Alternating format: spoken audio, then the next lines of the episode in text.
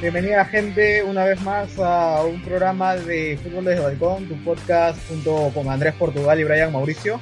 El día de hoy vamos a hablar de lo que nos dejó esta semana de Champions en cuanto a los partidos de vuelta por los cuartos de final, octavos de final para clasificar a cuartos de final. Vamos a hablar también un poco acerca de la Europa League y lo que se viene para este fin de semana en cuanto a la Premier League, la Serie A y y la Liga Española. Bienvenido Andrés, ¿qué tal? ¿Cómo estás? ¿Qué tal Brian? Siempre un gusto acá estar contigo como todos los viernes y si te parece vamos al toque mi rey y empezamos con el primer partido con el PSG, PSG, con el PSG, no, con el Paris Saint Germain, con el PSG que se enfrentó al Barcelona, a tu Barcelona. Y bueno, este voy a hablar primero yo mis sensaciones, luego te explayas lo que quieras hablar sobre tu equipo. Creo que el PSG se lo tomó de una manera, no voy a decir de un partido de trámite, porque no era para nada un partido de trámite y se demostró en la cancha, pero creo que tomó demasiados resguardos, no entró eh, con la intensidad necesaria. Eh, no había en verdad eh, generado ningún tipo de peligro en el arco. Dembélé había sido el más peligroso del Barcelona y en una falta absurda, si no me equivoco, de, no me acuerdo ahora si fue el Englet o Mingueza, me parece que fue el Englet, Mbappé termina convirtiendo el penal y a los minutos después Messi marcó un golazo que no se lo imaginó nadie más que él y cuando parecía que el Barcelona se iba por encima eh, eh, hay un penal que un penal para mí dudoso pero penal al fin y al cabo a favor del Barcelona que Leo Messi lo pateó un poco al centro y logra salvar el ex hombre de Real Madrid Keylor Navas con ayuda entre su mano, su rodilla más o menos.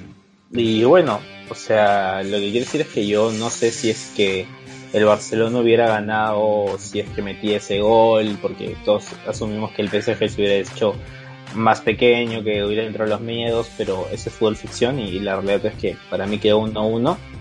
A diferencia de otros años, el Barcelona en verdad compitió. Eso me parece que es algo eh, a resaltar compitió, eh, bueno, en la vuelta, porque en la ida vemos que fue un poco lo mismo de todos los años. Así que simplemente hubiera partido, eh, invertido el partido de ida y vuelta, pero no me pareció un... Y bueno, eh, quería sacar un cambio importante que fue Kurzawa no me estaba gustando para nada. Y cuando salió Kurzawa para que entre Abdul Diallo, fue como si entrara un jugador completamente diferente. Eh, Diallo ayudó bastante en el segundo tiempo. El segundo tiempo el PSG controló más los tiempos del partido, salvo alguna ocasión que Messi tuvo en el área que Marquinhos estiró a los Javier Mascherano en sus mejores épocas. Eh, me parece que fue un partido bastante interesante en donde el PSG eh, logró sobrevivir, que es lo importante, y lo mejor que, que se queda el Barça son las sensaciones. Así que nada, eh, te digo cuál es para ti cómo, cómo fue ese partido. Que cuéntame y sobre todo qué, qué pasó con Dembélé, que a mí me gustó. ¿ah? ¿eh? sí, como yo te dije, para mí la, ser, la serie ya estaba cerrada desde el partido de ida, sinceramente. Eh, obviamente el Barcelona tiene buenos jugadores, pero a nivel equipo estaba dejando muchas dudas. Hasta dos semanas uh, antes de este partido de vuelta, con los partidos que tuvo contra el Sevilla, que pudo remontar, por así decirlo, ya se veía un equipo que ya estaba agarrando un poco eh, el ruedo por parte del Mr. Kuman, que ya estaba encontrando eh, los hilos para poder ser un equipo que ataque, que pueda llevar y plasmar. Y gran parte de, esa profundidad que tenía era por parte de Dembélé, ¿no? Dembélé lo vi muy picante, muy picante lo vi en el partido de vuelta.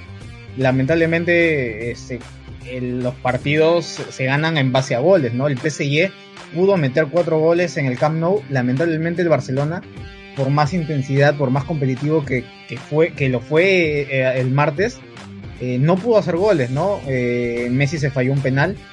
Un penal mal pateado a mi parecer, lo pateó casi al centro. normalmente se deberían estos tipos de penales cruzar para asegurar el gol. Bueno, siempre vamos a entrar en la suspicacia, ¿no? ¿Qué hubiese pasado si Messi metía ese gol, ¿no? se venían los fantasmas al PSG porque el PSG en el primer tiempo fue totalmente eh, totalmente diferente a lo que lo que fue en el Camp Nou, ¿no?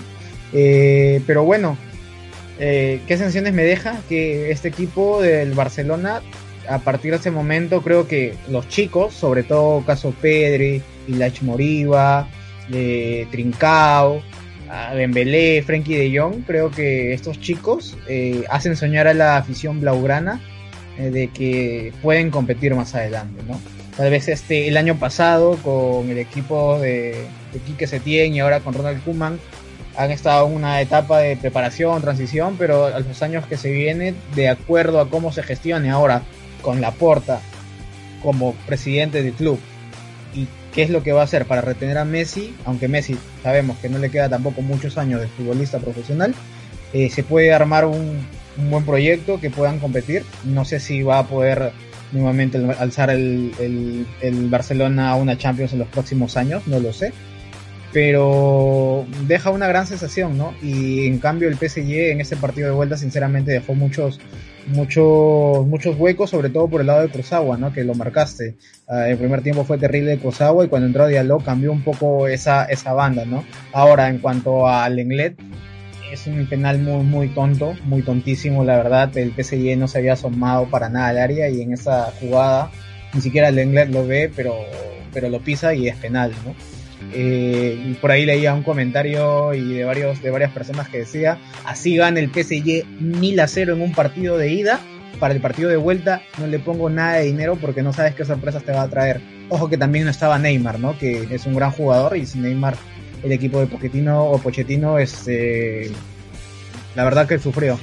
Esto es lo Sí, que me fue el, el partido de vuelta Andrés Un dato sobre justo lo que mencionabas de Neymar, es la primera vez desde que Neymar está en el PSG que el equipo logra clasificar una eliminatoria directa sin que Neymar participe en ninguno de los dos partidos. Eso habla bastante de la importancia que hay en Neymar, incluso por encima de Mbappé. Eh, yo sé que bastantes ya le van hace bastantes años que Mbappé era el rey en, en París, pero la importancia de Neymar es fundamental, es el que hace jugar el equipo, el año pasado, eh, bueno, la temporada pasada, el año pasado, contra el Atalanta, eh, en ese duelo de eliminación directa a un partido que hubo por la pandemia. Eh, Neymar fue el que solito eliminó al Atalanta, por decirlo así, entonces eh, creo que nunca hay que quitarle importancia por más de lo que sea por fuera del campo. Y Así si te es. parece, no, Antes, Eh, antes, de, antes de pasar al siguiente partido, de acuerdo a lo que tú ves o lo que has visto, ¿crees que Messi se queda en el Barcelona? ¿Crees que este haya sido su último partido de Champions League con el Barcelona? ¿Qué es la sensación que te deja Andrés? O sea, Laporta sabemos que probablemente sea el candidato que Messi quería que salga, pero creo que ni él mismo sabe. Creo que va a ver de acuerdo a cómo sean estos meses. La liga está no está completamente cerrada, creo que hay chances, al fin y al cabo solo son seis puntos, son dos partidos. Así que creo que va a depender mucho de lo que pase en ese, en la final de la Copa Rey, con qué sensaciones se acaba la temporada del Barcelona, pero sí, y también, o sea, no solo olvidemos que es decisión de Messi, por más de que la porta haya llegado y probablemente quiera mantener a Messi, tiene que ver las cuentas, tiene que ver cómo cuadrar y capaz sea un sueldo demasiado alto para que el Barcelona pueda pagar en este momento y sobre todo que la reconstrucción está empezando con nombres que salen, bueno, Pedri no es canterano, pero es por de 16, 17 años que viene de Las Palmas, eh, Ilais Moriba, Ansu Fati, Mingueza, Ronald Araujo, entonces tal vez la reconstrucción va por otro lado. Si tuviera que, o sea, yo diría, no sé, yo creería que se queda, pero no estoy para nada seguro. Sí, algo, algo ya para, para cerrar, es, algo que me di cuenta es de que los balones que, que generaba el Barcelona en el partido, en este partido que tuvo con el PSG, es que abrían, abrían mucho el balón, o sea, por la cancha, y faltaban los centros, cuando no, no había un 9, o sea, el Barcelona no tiene 9. Y el 9 que, que entró después fue Brightway, este, faltando, ¿cuánto? ¿15 minutos? ¿10 minutos? No recuerdo cuánto, cuánto tiempo entró Brightway, y eso te hace te hace ver de que tal vez al Barcelona le faltó un 9 esa temporada, ¿no? Y vemos ahora el caso, caso Suárez, ¿no? Cómo le está yendo el Atlético de Madrid, que lo vamos a hablar la próxima semana seguramente en, lo- las previas que vamos a tener entre el Chelsea y el Atlético de Madrid. Pero simplemente quería recalcar esto, ¿no? La falta de un 9 en el Barcelona, tal vez. Sí, sí, yo también creo que va por ahí, pero creo que igual yo siempre yo siempre creo que la venta de Suárez eh, fue acertada por parte del Barcelona. No la cantidad por la que se vendió, y mucho menos vendérselo al Atlético de Madrid, pero creo que Eh, he escuchado, por ejemplo, comentarios. Eh, la gente decía, si Suárez hubiera tenido las de Dembélé, Suárez las metía. Para empezar, Suárez no hubiera no se hubiera generado las ocasiones que se generó Dembélé, sacándose a dos, tres jugadores por el camino. No lo hubiera hecho Luis Suárez, entonces no hubieran tenido eso. Pero nada, pues como decimos, es fútbol ficción y ahora al Barcelona le queda pensar para adelante y a otro equipo que tiene que seguir adelante es el Sevilla, que se enfrentó al Borussia Dortmund. Yo las únicos, quiero hacer un comentario, luego que tú me sensaciones, yo solo quiero decir que se ha demostrado en el fútbol una cosa, y es que Erling Brown Haaland es inevitable. Sí, totalmente de acuerdo. Erling Haaland es un monstruo. Eh, los goles que tiene en Champions para su edad es totalmente increíble, ¿no? Si yo te decía hace 5 años va a haber un jugador que va a hacer 20 goles en unos 14 partidos o 13 partidos, eh, nadie se lo hubiese creído, ¿no? Y es una máquina y es un jugador alto que tiene muy buen manejo de su cuerpo, el tiempo, el biotipo y, aprovechó las que tenía que, que, meter, ¿no? El Borussia Dortmund en el primer tiempo la pasó mal, sinceramente, pero a minuto 35 una gran jugada este, entre Marco Royce, Erling Harland, este, metió el 1-0 y empezando el segundo tiempo, los 54 minutos, 9 minutos del segundo tiempo, Erling Haaland el 2-0, ¿no? Y esto hizo que ya, bueno, el Sevilla trate de, seguir haciendo su juego, que jugó muy bien el Sevilla a mi parecer. Eh, este, puso el descuento en el 68 y empató sobre el final. Y ya en la última jugada del partido pudo haber empatado, nadie pateó al arco, todo el, todo el Dortmund estaba en su arco hubiese sido increíble tal vez que el Sevilla pudo haber metido un gol para que vayan a, tiempo suplementario y a ver qué sorpresas nos daban, pero para mí esta puede ser la última temporada de Erling Haaland en el Borussia Dortmund si no se va a un equipo grande, sinceramente, porque es una máquina de goles, ¿no ves?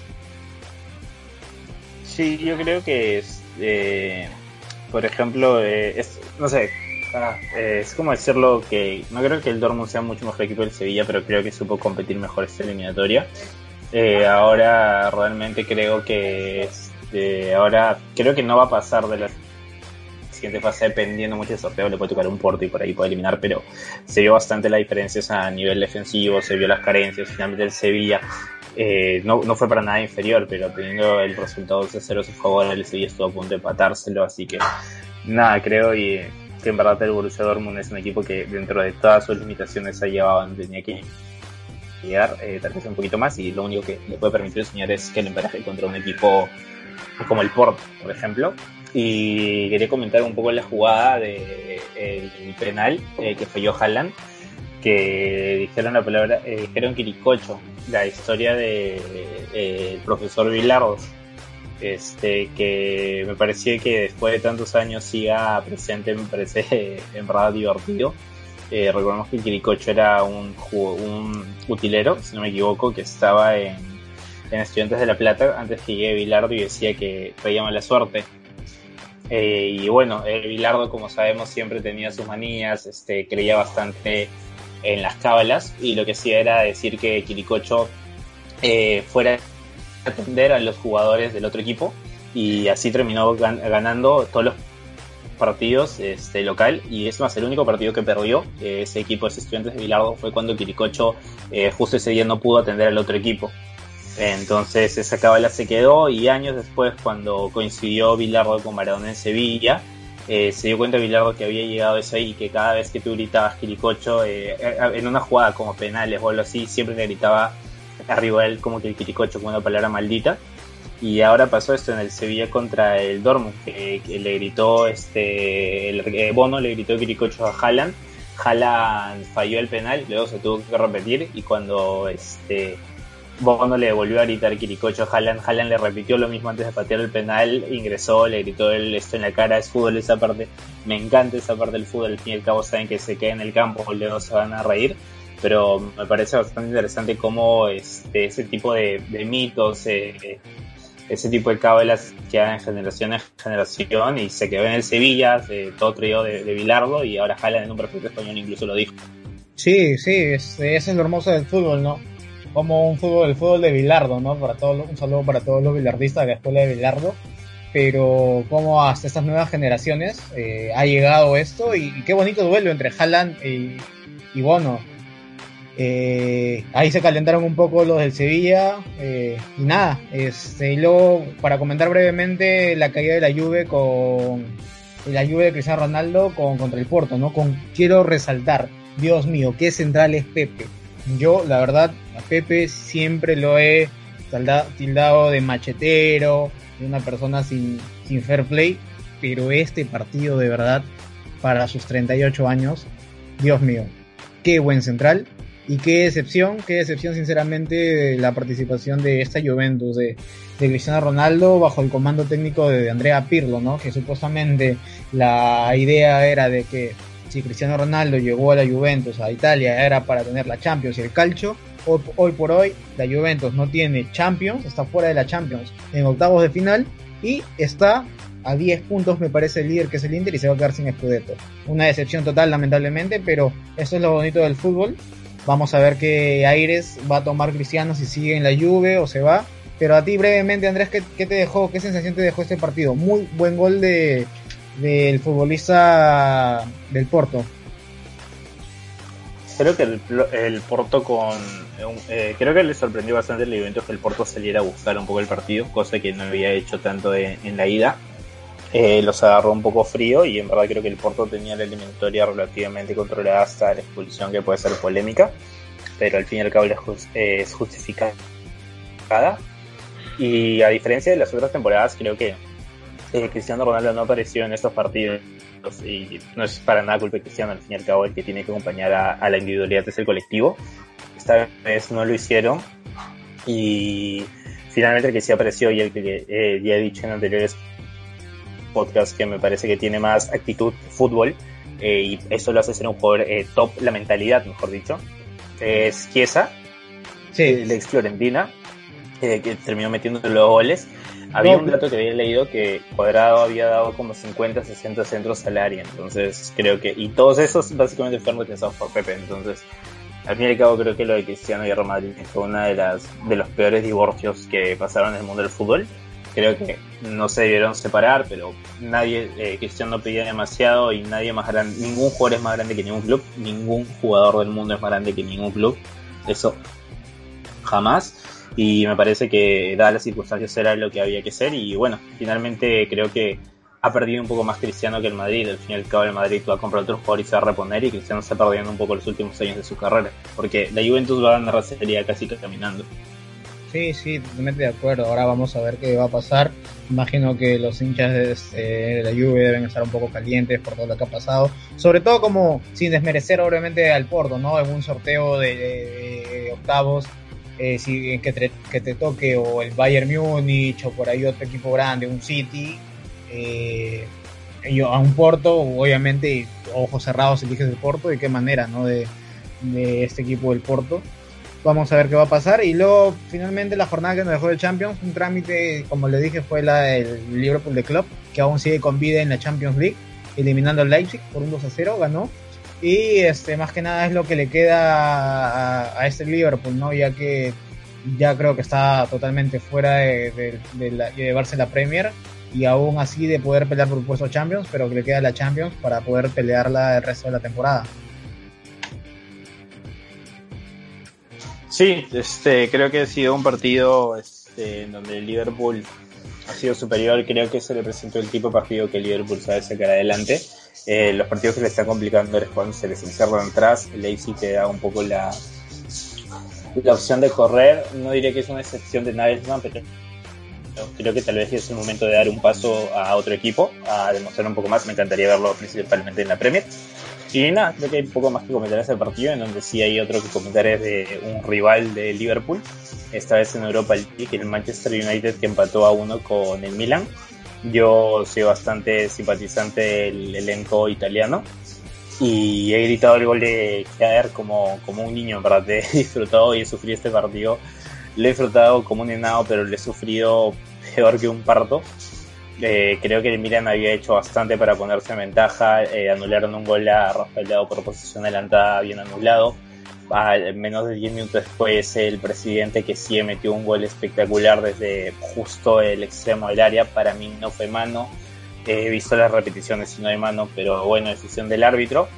Y en un error de Tomori, que es en verdad un error después con el nivelazo que está mostrando, eh, entró justo a Matt Dalio, eh, el ex Atalanta, que acaba de el Manchester United, metió un cabezazo, Donnarumma se quedó un poco en medio, y yo creía que ahí el United un poco era marcar el gol y luego justificar la ventaja, como muchas veces ha hecho. Pero no, no lo hizo. Creo que el Milan supo ponerse adelante. Me sorprendió bastante el nivel de Meite, que lo venía haciendo bastante mal. En el Torino esta temporada no contó. La temporada pasada fue buena, pero esa temporada bajó un nivel, llegó al Milan, no, no cojaba.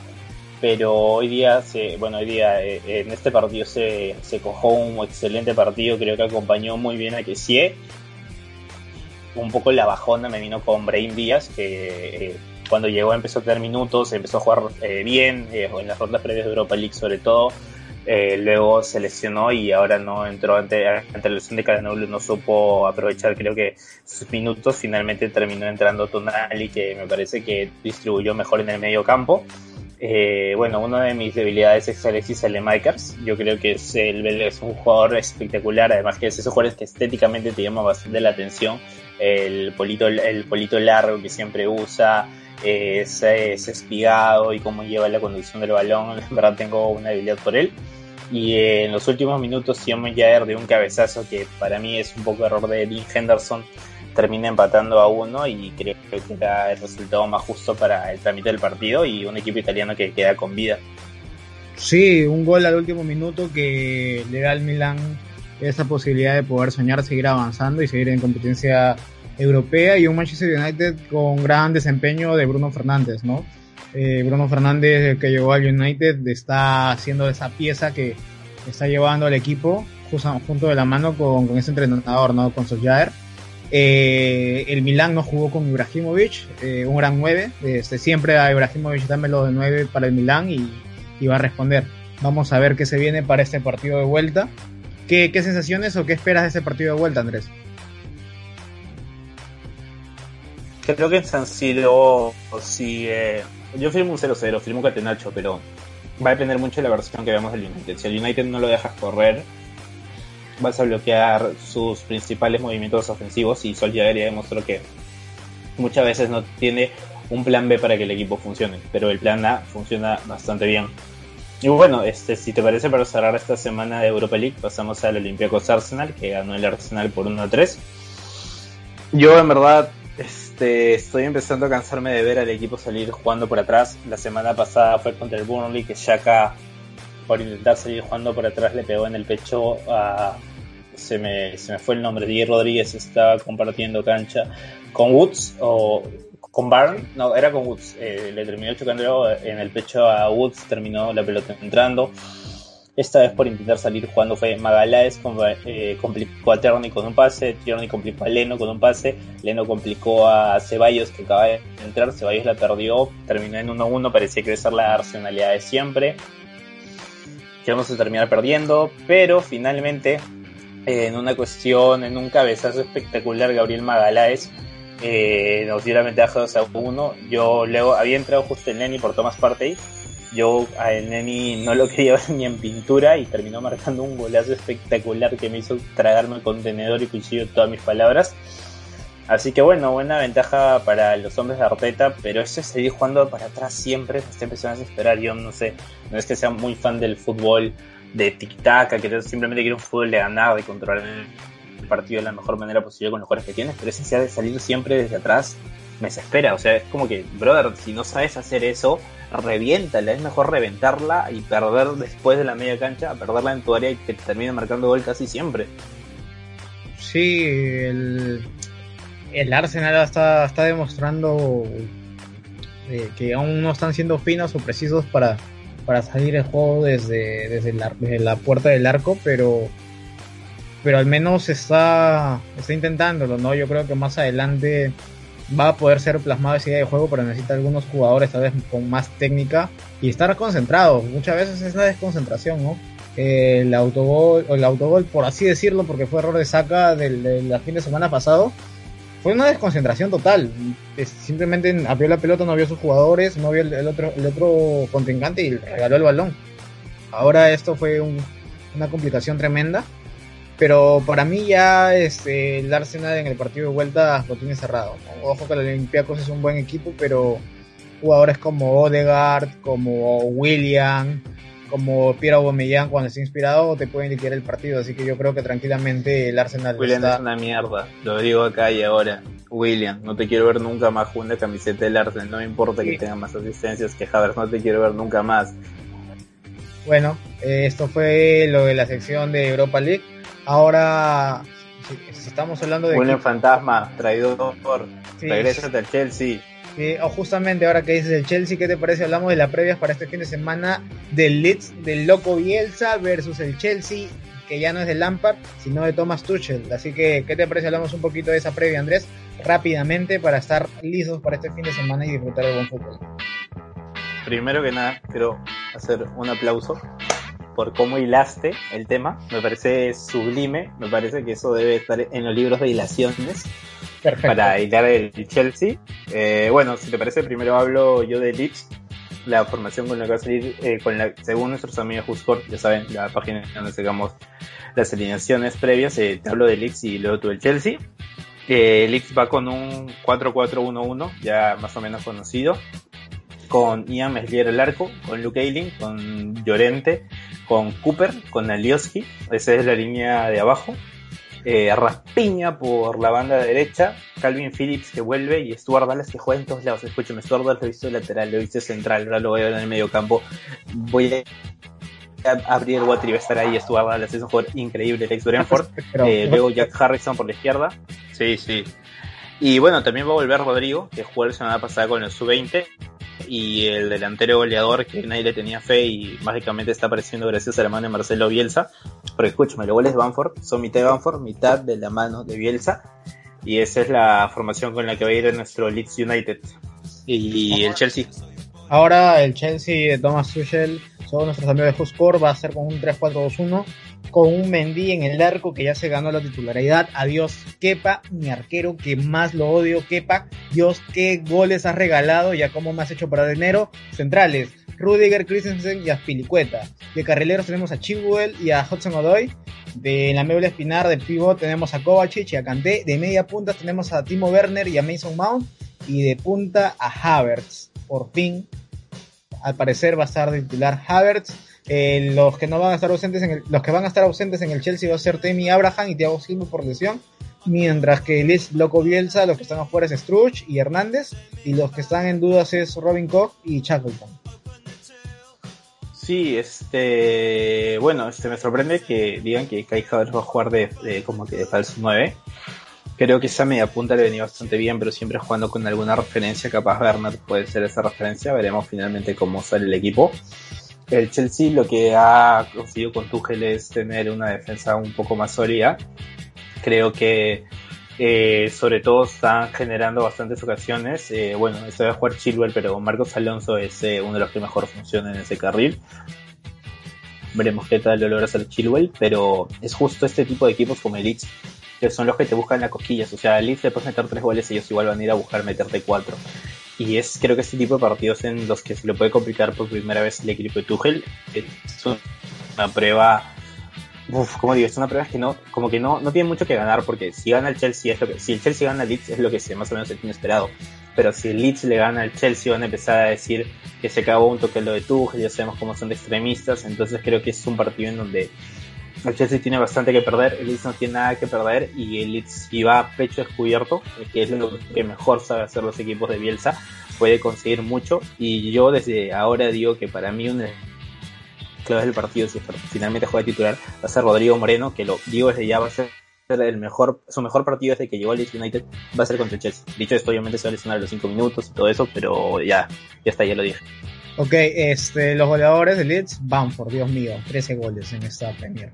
Y Jorginho, 6 goles, ¿no? El mediocampista de, del, Chelsea. A ver, eh, con Thomas Tuchel aún podemos agarrar con pinzas estos partidos que está teniendo desde que ha llegado. ¿Por qué? Porque llegó, por así decirlo, media temporada con un equipo ya armado por Frankie Lampard. Vamos a ver, aún vamos a evaluar, ¿no? Ahora, el equipo del loco Bielsa, Dios mío, cuando se propone a jugar, hace daño. cuando no, no tiene la pelota, cuando no está inspirado, también se deja meter goles. Ahora, lo dijimos en un programa, en una edición pasada, que Leeds está acá en la Premier, eh, sinceramente, para que pueda estar de media tabla, ¿no? Para que pueda salvar la categoría. Por ahí, se da oportunidad tal vez de poder llegar a un puesto europeo, bienvenido sea. Recalcando esto, quiero decir de que eh, el Leeds está en el puesto 11 con 35 puntos, mientras que el Chelsea está en el puesto 4 con 50 puntos, ¿no? Entonces, este partido va a estar muy interesante. El equipo de Loco Bielsa para mí siempre va a ser un equipo muy interesante y ese Chelsea tiene buenos nombres y vamos a ver qué pasa, ¿no? Que, sinceramente nos va a dejar este espectáculo del fútbol. Simplemente espero que haya muchos goles y podamos disfrutar el buen fútbol. Sí, sobre todo eso. Y hablando de partidos disfrutones, eh, si te parece, pasamos al norte de Londres, en donde se va a disputar un derby de la ciudad, en donde el Arsenal se va a enfrentar al Tottenham Hotspur de José Mourinho. Y bueno, eh, lo primero que decir es que por favor, Arsenal ya sé que no vamos a pelear nada esta temporada, lo único que queda es la Europa League, por favor, así que intentemos ganar al menos el derby del clásico rival. El Arsenal va a salir con un 4-2-3-1, con Leno al arco, Chambers de lateral derecho, mi sorpresa es mayúscula, ojalá que no. Luis y Pablo Marí de centrales y Kieran Tierney, mis cosas favoritos de lateral izquierdo. Eh, en el medio campo va a estar Granit Xhaka compartiendo con Thomas Partey. En la media punta Odegar, por la derecha Saka, por la izquierda William, no sé por qué no está Pepe acá. Y de delantero Bomeyang. Y si te parece a mí, es cómo hacer la formación del Tottenham el equipo de Mourinho va a jugar con un 4-2-3-1 según nuestros amigos de Huscore, con Hugo Lloris al arco, de centrales tenemos a Anderfeller y a Sánchez, de lateral izquierdo tenemos a Reguilón, lateral derecho a Orier, eh, de pivot tenemos en Don Belé y a Hover, eh, en el medio campo, perdón, es, eh, de aleros, por así decirlo, Hyun Son, de extremo izquierdo, Abel de extremo derecho, ojo ahí, que él puede arrancar el titular, eh, media punta Lucas Maura y delantero siempre a Harry Kane, ¿no? Ojo de que el Arsenal cuenta con todos sus jugadores que pueden ingresar, los que van a estar convocados. Y los que son dudas es Giovanni Lochelso. Y bueno, nuestros amigos de Fuscor nos dicen que Harry Kane es duda, pero sin embargo va a poder arrancar este, como titular.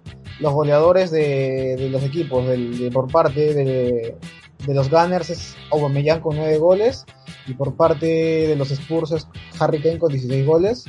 Ambos equipos no están ahorita en puestos europeos, por así decirlo. El Tottenham puesto 7 con 45 puntos y el Arsenal de Mikel Arteta con 38 puntos en el puesto 10. Creo que las principales chances de ambos equipos para calificar a Champions League no pasan por Liga, sino pasan por Europa League. Así que va a ser un poco este el duelo de honor. Creo que es como que, bueno, este, sabemos que tenemos que ganar la Europa League, ambos opinan lo mismo. Y es un poco decirle a los hinchas, esta es la alegría que le vamos a esta temporada. El Tottenham, no me acuerdo hace cuánto tiempo no van en el Emirates Stadium. Eh, creo que era una de las últimas de más de 10 visitas, entonces el Arsenal tiene que sacar un poco de, de, pecho, de orgullo ante esta situación. Eh, viene de ganar un partido que normalmente se le hubiera complicado, es que un poco contra el Olympiacos y como digo, es más un poco el duelo de, duelo de momentos, duelo de sacar el orgullo, duelo de mostrar un poco lo mejor de sí para por lo que están hecho. Y yo como hincha del Arsenal lo único que espero es una es una victoria es traer un poco bajar un poco más a hundir al, al Tottenham acercarnos más y eh, intentar luchar hasta el final un puesto europeo porque por, como digo por Liga va a estar difícil intentar lucharlo y centrarnos en Europa League. Esto como digo es más que nada una felicidad momentánea que nos puede dar el domingo porque sabemos que la temporada es complicada. Ah, así es, así es. Y ahora, ¿qué te parece, Andrés, si hablamos un poquito acerca de lo que es, el Manchester United con el West Ham? Un partido muy atractivo y el último que vamos a hablar acerca de esta edición en cuanto a la Premier League. Eh, ¿Qué te parece si hablamos de las formaciones? Tú dices la del Manchester United y yo digo la de West Ham. Ya sí, me parece genial. Este, para el Manchester United va a arrancar con un 4-2-3-1 conocido. Eh, David Egea sigue de baja por paternidad y por la cuarentena que tiene que ser en Inglaterra y todo. Bueno, va Dean Henderson al arco. Juan Bissaka y Shaw son los laterales. Los centrales la pareja Maguire y Lindelof. En el medio campo Freddy McTominay. De media punta Bruno Fernández Por la izquierda, eh, James, Daniel James, que parecía que se había caído. Estas últimas par de semanas se ha vuelto a contar para Ole Gunnar Solskjaer. Parece que va a extraer a Matt Diallo de titular. Y Mason Greenwood de punta. Y era la formación más o menos que siempre sabemos, solo que sin Cavani y sin Rashford que ha tocado. Así es, y por parte de David Moyes eh, tenemos un 3-4-3 con Fabianski al arco, de centrales tenemos a Creswell, Diop y Dawson, en lo que habla acerca del pivot o medio campo defensivo tenemos a Wright y a Suchek, de carrileros izquierdo Johnson y derecho Kufal y tenemos tres, tres delanteros, Fornals por el lado izquierdo, Bowen de derecho y de punta tenemos Antonio. Eh, en cuanto a, a bajas, que tenemos el United, es Pogba, que está lesionado, Van de Beek, Juan Mata, Cavani, Phil Jones. Bueno, De Gea está con permiso y Marshall y Rashford que están tocados, están en duda. Y por parte del West Ham tenemos a Masuaco, Ogbona, Yarmolenko, que están fuera, al igual que Lingard, y Randolph y Frederick son las dudas. Ahora, los goleadores del de, equipo, eh, por parte del United es Bruno Fernández, 16 goles, gran temporada del portugués, y Suchek por parte del West Ham con 8 goles. Ambos equipos están compitiendo por puestos europeos y el United, que bueno, está ahí segundo, escoltando, por así decirlo, al City con 54 puntos. El West Ham, de gran temporada en el puesto 5 con 48 puntos, Andrés. Sí, el Juventus está detrás del Manchester City un poco dándole, dándole airecito porque está bastante lejos a la hora la verdad. Al West Ham que sueña con entrar a alguna competencia europea. Si entra a la Champions League yo ya eh, todo el fútbol para mí pierde completamente la lógica. Y si Lingard no va a jugar por la cláusula, recordemos que está prestando en el Manchester United. Ahí le entró el miedito al Manchester United de, de jugar contra el Lingardiño eh, dato curioso, si pones un pequeño lingar en portugués, en español significa salchicha pequeña, creo, o algo así. Si, si quieren ver un dato ahí random. Este, creo que el United no viene jugando de la mejor forma. Este, después del partido 4-1 contra la Real Sociedad, empató varios seguidos. Le ganó al Manchester City, es cierto, pero de nuevo volvió a tener esas sensaciones agridulces contra el Milan que en el resultado no, pero en el juego se lo, de alguna manera lo pasó por arriba creo que el West Ham es un equipo que sabe hacer las cosas bien, que sabe defenderse bien, que no le va a dar espacio al United para correr, que es lo que le encanta. Y alguna genialidad de Bowen o Fornal puede terminar en un tiro de, de Miquel Antonio y se puede complicar la cosa y el West Ham seguir agarrado a esta competencia europea. que yo creo que sí, el West Ham le gana al Manchester United eh, es un candidato más que serio para entrar a la competición europea, lo cual complicaría más las chances de equipos como el Liverpool o el Tottenham que están atrás y van a tener que sobrepasar a, este mismo West Ham, al Everton, al Leicester, equipos que normalmente no están en, en los seis primeros, pero esta temporada han dado un salto. Sí, magnífica temporada. Bueno, eso ha sido en cuanto a la Premier League. Ahora nos vamos volando directo hacia España, a la Liga. Y el partido que tenemos. ¿Perdón? Olé. Olé y olé. El Celta de Vigo versus el Atlético de Bilbao, el equipo de nuestro compatriota Renato Tapia. ¿Cómo va a salir el equipo del Celta de Vigo, Andrés? Sí, no va a estar el ex Blanco en el arco. Este, así que va a estar Villar. Por la derecha Vázquez, por la izquierda Martín. En el medio el colombiano Murillo con Araujo eh, Renato Tapia sosteniendo esa especie de arbolito de Navidad que forma la eh, eh Coudet, la chachoneta. Eh, por la derecha Bryce Méndez, por la izquierda Arnolito, el ex Barcelona, medio de media punta este, Denis Suárez, el ex Arsenal, el ex Barcelona también. Y arriba los dos puntas Yago Aspas, el rey de Balaídos, y Santiago Mina, mientras que el Athletic de Bilbao va con un 4-4-2, que conocido de Marcelino, el clásico 4-4-2 de Marcelino, con un Simón en el arco, Yuri Berchiche y Ángel Capa en los laterales, eh, Álvarez y Núñez en el medio, eh, en la volante Raúl García con un ahí vencedor, por la derecha Alex Berenguer, por la izquierda Barcinso Muñain y arriba eh, García, este, junto con Iñaki Williams. El que va a estar en el medio es Dani García y el que va a estar arriba es Raúl García. un partido lindo. Me había asustado, Raúl García, ponlo, ponlo de 9, ponlo ahí, que te va a hacer los goles. Es medio, medio nada que ver. Eh, sí, va a ser un lindo duelo, Andrés. Este, por parte del Celta de Vigo no va a estar Álvarez Blanco y Mor por lesión y Hugo Mayo suspendido por tarjeta roja, al igual que en Atlético de Bilbao, que Íñigo Martínez está suspendido también por tarjeta roja. Bonito partido, ambos equipos con 33 puntos, entre el 9 y 10, el Bilbao tiene ligera diferencia. Eh, y los goleadores del equipo, Yago Aspas de Celta de Vigo y el Atlético de Bilbao, Berenguer, ¿no? Muy bonito partido, un partido atractivo. Yo creo que va a ser un partido en el cual este, se va a tratar de disputar la pelota, la tendencia del balón y poder hacer juego, ¿no? El poder este, controlar el, juego y sorprender. Sorprender por, abriendo cancha y alguna jugada magnífica tal vez del de, demonio Muniain, Iker Muniain, para mí es un gran jugador Iker. Eh, el partido anterior contra el Atlético de Madrid lo, le dieron vuelta, pero fue con un gol de Muniain. Un gol no tan bonito, pero un gol muy importante, que, pero bueno, al final no, no llegó a sumar ese partido. Ahora, por parte de Salta de Vigo, Yago Aspas también es un jugadorazo, pedazo, pedazo de jugadores ese, ese, ese hombre. Y nada, vamos a ver qué, qué nos, nos trae este partido. Sí, creo que es un partido que el que pierde se va a terminar descolgando de la competencia por entrar a puestos europeos. Es este el Marcel, el equipo de Marcelino, el Athletic Club de Bilbao de Marcelino que ha enganchado, tiene muy cerca dos finales de Copa. Este, así que nada, va a ser un partido interesante y sobre todo apoyar a nuestro paisano Renato Tapia. Y si te parece pasamos a otro, a un derby, esta vez el derby de Sevilla. ok, al derby, al derby de canchita, este, comenta tú un rato.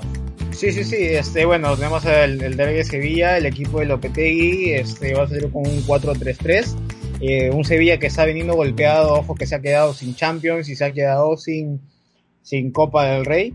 Este, pero aún así tiene un equipo que va a competir, tiene muy buenos nombres y este es el caso que va a sacar y este equipo que es el 4-3-3 con Bono al arco, con los centrales a Carlos y a Cundé, lateral izquierdo al huevo Acuña, lateral derecho Jesús Navas, en el medio campo tenemos a Fernando, este, de pivot a Rakitic y a Jordán, de arriba tenemos a Lucas Ocampos, Emnesiri y Suso, mientras que el Real Betis, según nuestros amigos de Score, va a jugar con un 4-2-3-1, Robles en el arco, de centrales tenemos a Ruiz y a Mandy, por el lado, por lateral izquierdo tenemos a Miranda, lateral derecho a Emerson, en el pivote tenemos a Rodríguez y a Guardado. Por ahí este, en tres cuartos de canchas tenemos a Nadine Fekir, Jesús Canales y Ruibal. Y de punta tenemos a Iglesias. Eh, por parte de Sevilla, un lesionado Lech Vidal que se lesionó en el partido de vuelta contra Barcelona. Y, y bueno, por parte de Real Betis no tenemos a Camaraza y a Dani Martín. Ambos están lesionados, mientras que un Mark Bartra, el central, está, está en duda. Quiero decir que los goleadores del equipo por parte de Lopetegui en el Sevilla es Nesiri con 13 goles y Canales con 7 goles. Eh, por parte del Real Betis. Ambos equipos están en puestos europeos peleando ahí el Sevilla en un cuarto puesto con 48 puntos, mientras que un Betis está ahí en la Europa League tratando de arrancar algún, algún puesto europeo con 42 puntos. Bueno, este breve, breve estado de mi salud, estoy bien. Eh, la canchita no me, no me mató. Eh, mi novio estaba como que a, no sé, estaba pasando la sala de la cocina y estaba ahí en su cuarto y me escuchó toser y me tuvo que traer agua, así que estoy vivo, eh, con los ojos llorosos, estoy viendo la, la muerte de los ojos, he visto pasar mis últimos segundos de vida. Pero nada, gente sobrevivido, este, no me quería perder este Sevilla Real Betis por nada del mundo. Este, así que sí, me pareció interesante tu análisis, sobre todo de saber que un, partido tan caliente se va a disputar por competencias europeas. Creo que cuando recién Pellegrini fichó por el Real Betis era un equipo del cual se esperaba dar un, salto de calidad superior. Eh, no lo tuvo, empezó a perder bastantes partidos, pero finalmente se logró reponer. Eh, me parece de sublime el nivel ahorita de Robles, que para mí es uno de los arqueros más cuestionados de la liga finalmente va a entrar ahí de Robles y este por encima de Claudio Bravo. Eh, Miranda me parece que está haciendo una temporada espectacular, el lateral que recordemos que es propiedad de Barcelona. Y me parece un partido bonito, este va a ser, creo que el, el Betis no va a tener muchas oportunidades, eh, no tenía muchas oportunidades así a lo largo de su historia de dar un batacazo tan importante al Sevilla. Es que imagínate tú a tu clásico rival que siempre lo viste arriba, que no has podido pelear recto, lo viste en Europa League, lo ves caer en Copa de esa manera, lo ves caer en Champions de esa manera.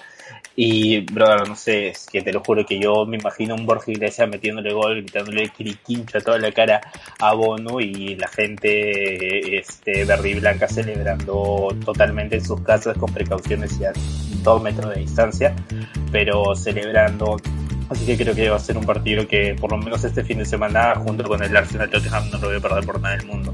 Y la Liga Peruana, este, siga a Balón de Liga en, YouTube, por favor.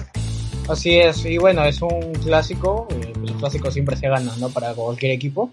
Y el Sevilla viene, viene golpeado, pero sin embargo es un gran equipo. Yo creo que eh, ya está pasando las semanas más difíciles para Sevilla y ahora de nuevo levantarse, pero siempre un equipo del ingeniero Pellegrini te da, te da siempre esa, esa, esa batalla, por así decirlo. Así que quién sabe que de repente el Betis nos pueda dar una sorpresa y el Sevilla se pueda seguir hundiendo o se pueda reponer, ¿no?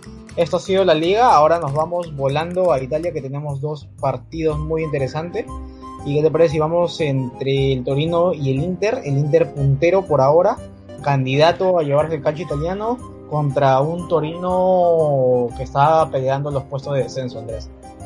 Sí, un Torino que está peleando los puestos de descensos, pero siempre es un, partido difícil, ambos con la misma formación, digo la de Torino, 3-5-2 con Sirigu, el ex PSG en el arco, eh, que diría que acabaría jugando en el Torino, y Solianco y Buongiorno, y buenos días eh, en la saga central, eh, el medio bastante poblado, con Fosfoda por la derecha, con Murru por la izquierda, con Goyak y Lukic de interiores y con Mandrágora sosteniendo el equipo. Arriba Sanabria, el ex Betis y Verdi.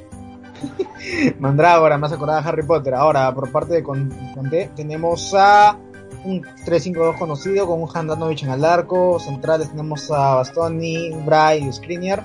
En el medio campo tenemos a Perisic y a Hakimi, que van a estar ambos del lado uno del lado derecho y otro de carrilero izquierdo, un Eriksen ahí flotando con Varela, tratando de poder este hacer juego. Y un Brozovic un poquito más retrasado de medio campo defensivo. Y de punto tenemos a Laucha Martínez y a Lukaku, ¿no? Ojo que quiero destacar de este equipo del Inter que me encanta Varela, es un jugador muy interesante, jovencito con personalidad que, que pone la pelota al ras de, de la cancha y trata de hacer su juego eh, solo quiero recalcar que el Torino solamente ha ganado tres partidos en, esta, en este calcio italiano. En 26 partidos solo tiene tres partidos ganados, 11 empatados, 10 derrotas, con 20 puntos en el puesto 18, coqueteando con el descenso, mientras que el Inter está coqueteando con el Scudetto después de mucho tiempo, tras una supremacía de la vieja señora, que es la Juve. El Inter tiene 19 victorias, 5 empates, 2 derrotas, con 62 puntos en el puesto 1 eh, goleadores, goleadores del Torino, Velotti con 11 y Lukaku, 18 goles, ni más ni menos, 18 goles. Gran, gran delantero es el belga, que es Lukaku, ¿eh? Sí, yo creo que Lukaku está siendo uno de... ha tenido un, renacer de la mano de Antonio Conte. En el United eh, parecía que su carrera se había estancado, pero la mejor decisión que pudo tomar en su carrera fue haber venido a Italia usa bastante bien su físico, su fuerza física y para mí está por encima de, la importancia de, del Lautaro Martínez. El Torino no se sabe todavía muy bien si va a jugar Velotti, no lo hemos mencionado por eso, recién esta semana dio negativo por COVID, pero sabemos que es complicada la enfermedad que bastante gente ha sufrido y en verdad es un, es un tema bastante complicado para algunas familias. Este, bueno, dio negativo, así que no sabemos en qué condición física va a estar. Ojalá para el bien del Torino su máxima estrella pueda, pueda ayudarlos a pelear esa eh, a, pelear para eh, no, no descender. Recordemos que finalmente este equipo, el equipo del Toro, eh, es de la misma ciudad de la Juventus y la mayor parte de la hinchada es igual hincha el Torino, de, el Gran Torino, del accidente aéreo que hubo. Es un equipo bastante tocado por la tragedia y ojalá esta temporada no tenga la tragedia bajar a segunda división. Sin embargo, creo que es un partido que, si el Inter no fuera el Inter, porque el Inter ya no están acostumbrados a tener las chances para hacer, hacer historia, para ganar, y excepto en la época de José Mourinho casi siempre termina pechándola, te diría que el Inter lo va a ganar, pero no sabemos en este tipo de partidos y sobre todo eh, yo esperaría que los hinchas del Toro puedan llevarse una sonrisa porque ganar solo tres partidos en la temporada hablan mucho. Es verdad que empataron 11, pero hablan mucho del nivel que ha mostrado. Sí, más que nada, este, eh, a ver, el Torino tiene que jugar con todo para tratar de salir de esa posición que está jodido para cualquier club, este, para descender y sobre todo los hinchas eh, no le gusta. Como alianza debe saber bastante de eso, ¿no? Eh, sí, sí, totalmente de acuerdo, pero estamos hablando acerca de fútbol europeo. Si quieren hablar acerca de fútbol peruano, no se olviden de entrar a YouTube, buscar Balón del Inca. Ahí nos pueden encontrar este, para que puedan ver un poco más de análisis de la Liga 1 Betson, pero este es fútbol europeo. Ahora, el Torino tiene que, que salir de esos puestos, ¿no? Mientras que el Inter está en primer puesto con 62 puntos y en segundo puesto está el Milán con 56, estos son los 6 puntos, así que no debe perder la guardia. Y hablando de la escolta que es Milán, ¿qué te parece? Hablamos acerca del, del Milán, que viene con un gran partido, Andrés. Eh, sí, este, se viene un partido picante, un partido importante, un partido de los 90, de los 80. Eh, el Milan contra el Napoli. Mi Milan hermoso va con un 4-2-3-1 después de hacer un gran partido en Old Trafford, con Donnarumma al arco, o al arco, ah, con Donnarumma al arco, perdón, con Teo Hernández y Cafulabria de laterales. Eh, en la saga, Simon Kjaer con Fikayo Tomori. Del medio campo van a repetir Kessie y Meite. Eh, por la derecha va a entrar el mejor jugador del mundo, Alexis Alemakers. De media punta, Hakan Kolonoglu. Por la izquierda, Samu Castillejo. Escúchame, yo, por favor, mire este partido. No sé si exagero yo, pero Castillejo es probablemente uno de los peores jugadores que vi en mi vida. En el Villarreal me encantaba, en el Villarreal no he hecho absolutamente nada más que perder el balón. Y Rafael Leao de 9, porque no tenemos otro 9, ya que el 9 que trajimos Mario Mandzukic pasa más tiempo en enfermería que jugando, e Ibrahimovic con 39 años, a pesar de ser uno de los mejores jugadores, obviamente también para lesionado por la edad, y no tenemos otro 9. ¿Quién diría que traer a un 9 de 35 o 36 años cuando tienes a un delantero de 39 años iba a ser una mala idea porque los iban a estar lesionados? Nunca nadie lo hubiera sabido. No, impensable, impensado, increíble lo que pasa con el Milan. Ahora, ahora de acuerdo al Napoli, va a salir con un 4-2-3-1. Meret al arco, de centrales tenemos a Koulibaly y a Ramani. Eh, por el lado derecho de lateral tenemos a Lorenzo y por el lateral izquierdo a Ruiz. Eh, medio campo defensivo tenemos a Bakoyoko y a Ruiz. Uh, ahí más adelante en tres cuartos de cancha tenemos a Insigne, a Zielinski y a Politano. Y de nueve tenemos a Osimen. No va a estar presente Gulan y Petaña por parte de, Na Napoli por, como lesión. Y bueno, los lesionados completos que le voy a soltar de Milán es Benacer, Mandzukic, Rebic, Romagnoli e Ibrahimovic. Y bueno, los que son duda, pero sin embargo creo que sí van a estar, va a ser Teo Hernández y Calanoglu. Esto es lo que va a pasar el día, este fin de semana. Y ojo que el goleador está lesionado, ¿no? Ibrahimovic con 14, mientras que Napoli viene con, con 13 goles por parte de Lorenzo Insigne. Gran partido. Eh, Napoli... No, habla, habla, habla. No, digo, gran partido, ¿no? El Milán con escolta del, del Inter con 56 y a 6 puntos de, de, la punta y Napoli que está en puesto europeo por ahí coqueteando con 47 puntos en el puesto 6. Sí, este, perdón, perdón por interrumpido, de verdad, este, me siento bastante apenado, disculpen. Perdóname. ¿Por qué? No. Por interrumpirte. No, no, perdóname, ¿Ah? de corazón, perdóname. Es que no. me siento mal. Me siento físicamente mal por eso, hermano. Bueno, Te pido que me disculpes. Eh, yo creo que vas, vas a pedir que disculpas al Napoli, o mejor dicho, a que te disculpe el, el Milan, porque el Napoli yo creo que le va a dar una paliza al Milan sin, sin sus jugadores claves. No, no, eh, el Napoli viene un poco en, caída libre. Bueno, el Napoli, el Napoli es la ciudad. El Napoli viene en caída libre. Este, creo que el Milan ha demostrado saber levantarse y salir de situaciones complicadas, lo cual me sorprende porque con la edad promedio de 24 años que tiene, este, por ejemplo, esta formación que nos dan, eh, parecía es un equipo bastante joven, es un equipo que creía que la primera que las cosas se torcieran salieran mal, pero bajo el liderazgo de Ibrahimovic no siempre desde la cancha, sino desde la tribuna, supongo que en el vestuario ha logrado sacar las situaciones adelante, es un partido complicado y es la frase que dio cada podcast, ya me parece que hablamos del Milan, el objetivo real no era el Scudetto, era la Champions, es asentarnos nuevamente entre los cuatro primeros, tener ese ingreso económico y consolidar el proyecto. Y me parece que vamos de buen camino y este va a ser un pequeño pasito más a dar si es que finalmente se termina dando la victoria. Y si te parece, para cerrar este podcast este, de este viernes, que bueno, este, seremos esto, lo estamos grabando más tarde de lo habitual. porque hoy estuvimos editando el nuevo proyecto Balón del Inca, síganos en YouTube. Este, bueno, este, vamos a las predicciones. Eh, te pregunto primero, eh, Leeds contra el Chelsea, ¿cómo queda? ¿Cómo sale? Yo creo, ¿Cómo va? yo creo, yo creo que quedan 2 a 2. Ya, pero ¿por qué le escribes en inglés? Yo creo que 2 a 2 quedan tranquilamente. No. ¿Cuánto crees que, que quede? Yo creo que eh, eh, Leeds lo gana 3 a 0. Así, sorpresón. Sorpresa, ok. Y ahora el Arsenal versus el Tottenham. 4 a 0 para el Arsenal. No, no me escondo, no me arrepiento. Yo creo que el Tot- el Tottenham le gana 1-3. Tottenham tranquilamente le gana 1-3. Bueno, Manchester United West Ham me suena que va a ser un partido muy aburrido, así que 1-1 para que al menos haya goles. Yo creo que United lo gana al equipo de David Moyes, 2 a 1. Ahora nos vamos a la liga. El Celta de Vigo versus el Atleti. ¿Cuánto crees que quede? La chachoneta la gana 2 a 0 con gol de nuestro paisano Renato Tapia Cortijo, ex Ester Grande de Ventín, ex Feyenoord, ex. no me acuerdo qué más. Ahora, este, Sevilla Betis.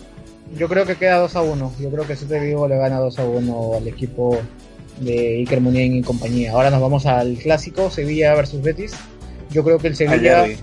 Clásico, no derby. Por favor, sí. te voy a pedir que expreses perdón. bien. el derby de Sevilla, yo creo que queda 3 a 1.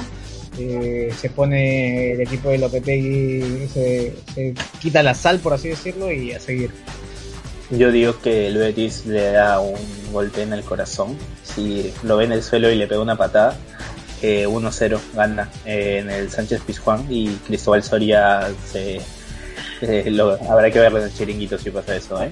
Un saludo para mi tío Soria, un saludo. Un saludo para el chiquitito. sabemos, que, que sabemos que nos escucha, sabemos que somos un podcast favorito del chiringuito, escucha, nos escucha. Lo sabemos de, de buenas fuentes. Ahora este, nos vamos a la Serie A, Torino versus Inter. Yo creo que el equipo de Conte se, solidi- se pone sólido como líder para llevarse el Scudetto y gana un 0-2 al equipo de Torino. Yo digo que uf, un 1-1 puede ser. Eh, sí, 1-1. Y por Puede ser, parte, 1-1. ok, Y uno, Lógica, solo 1-1. ok, Milán versus Napoli, yo creo que el Milán y sus goleadores no es la misma calidad que tiene Milán, así que 1-3 lo gana el Napoli tranquilamente. Yo creo que el equipo de la capital de la moda, la Asociación Calcio Milano, eh, logra imponerse al equipo de su ex entrenador y su, una de sus, de sus leyendas, Gennaro Gattuso, y lo gana 2 a 0. Y ha demostrado que se puede reponer a situaciones adversas. Así que nada, creo que esto sería todo. Este, nos estamos escuchando gente el día lunes con la previa. Y bueno, este, síganos en nuestras redes, eh, Twitter como Andrés Portugal, en YouTube ambos estamos como eh, Balón del Inca, eh, sigan para ver el proyecto para ver nuestras caras de imbéciles también hablando del fútbol más interesante como el fútbol peruano. Y tus redes, Brian. Sí, síganme en Instagram como arroba BrianNickMS y nada, sigan la, la cuenta en YouTube si quieren saber un poco acerca del fútbol peruano, tal vez para los que no, no consumen fútbol peruano pueda ser una muy buena oportunidad de conocer un poco más acerca del Perú. Y para los que son peruanos este puedan para que puedan seguir a sus equipos en Balón del Inca. Y a partir de este lunes también este Fútbol desde Balcón va a poder eh, estar en su canal de YouTube, eh, Fútbol desde Balcón, eh, con las previas para la Champions de lo que se viene esta semana. ¿no? Eso Gente, sí, si no quieren, sí, discúlpame, pero si no quieren ver a, a Brian sufrir una embolia por las puras, sigan Balón del Inca porque editar Balón del Inca y tener que editar este fútbol desde el balcón va a ser complicado. Así que muchachos, si no quieren que nos dé una embolia, por favor empiecen a seguir. Un fuerte abrazo Andrés, gracias por, por, por estar acá esta, esta noche ya. Y, Y no, muchas gracias a ti, gracias por, por darte el trabajo de editar el podcast y todo. Y quería felicitar tu labor. Y nada, muchas gracias. igualmente, crack. Este, un fuerte dale, abrazo. ah, sí, a las 6:27. sí, y Listo, gracias. Cuídense. disfruten el fin de Chau, semana chau. y nos vemos. Chau, chau.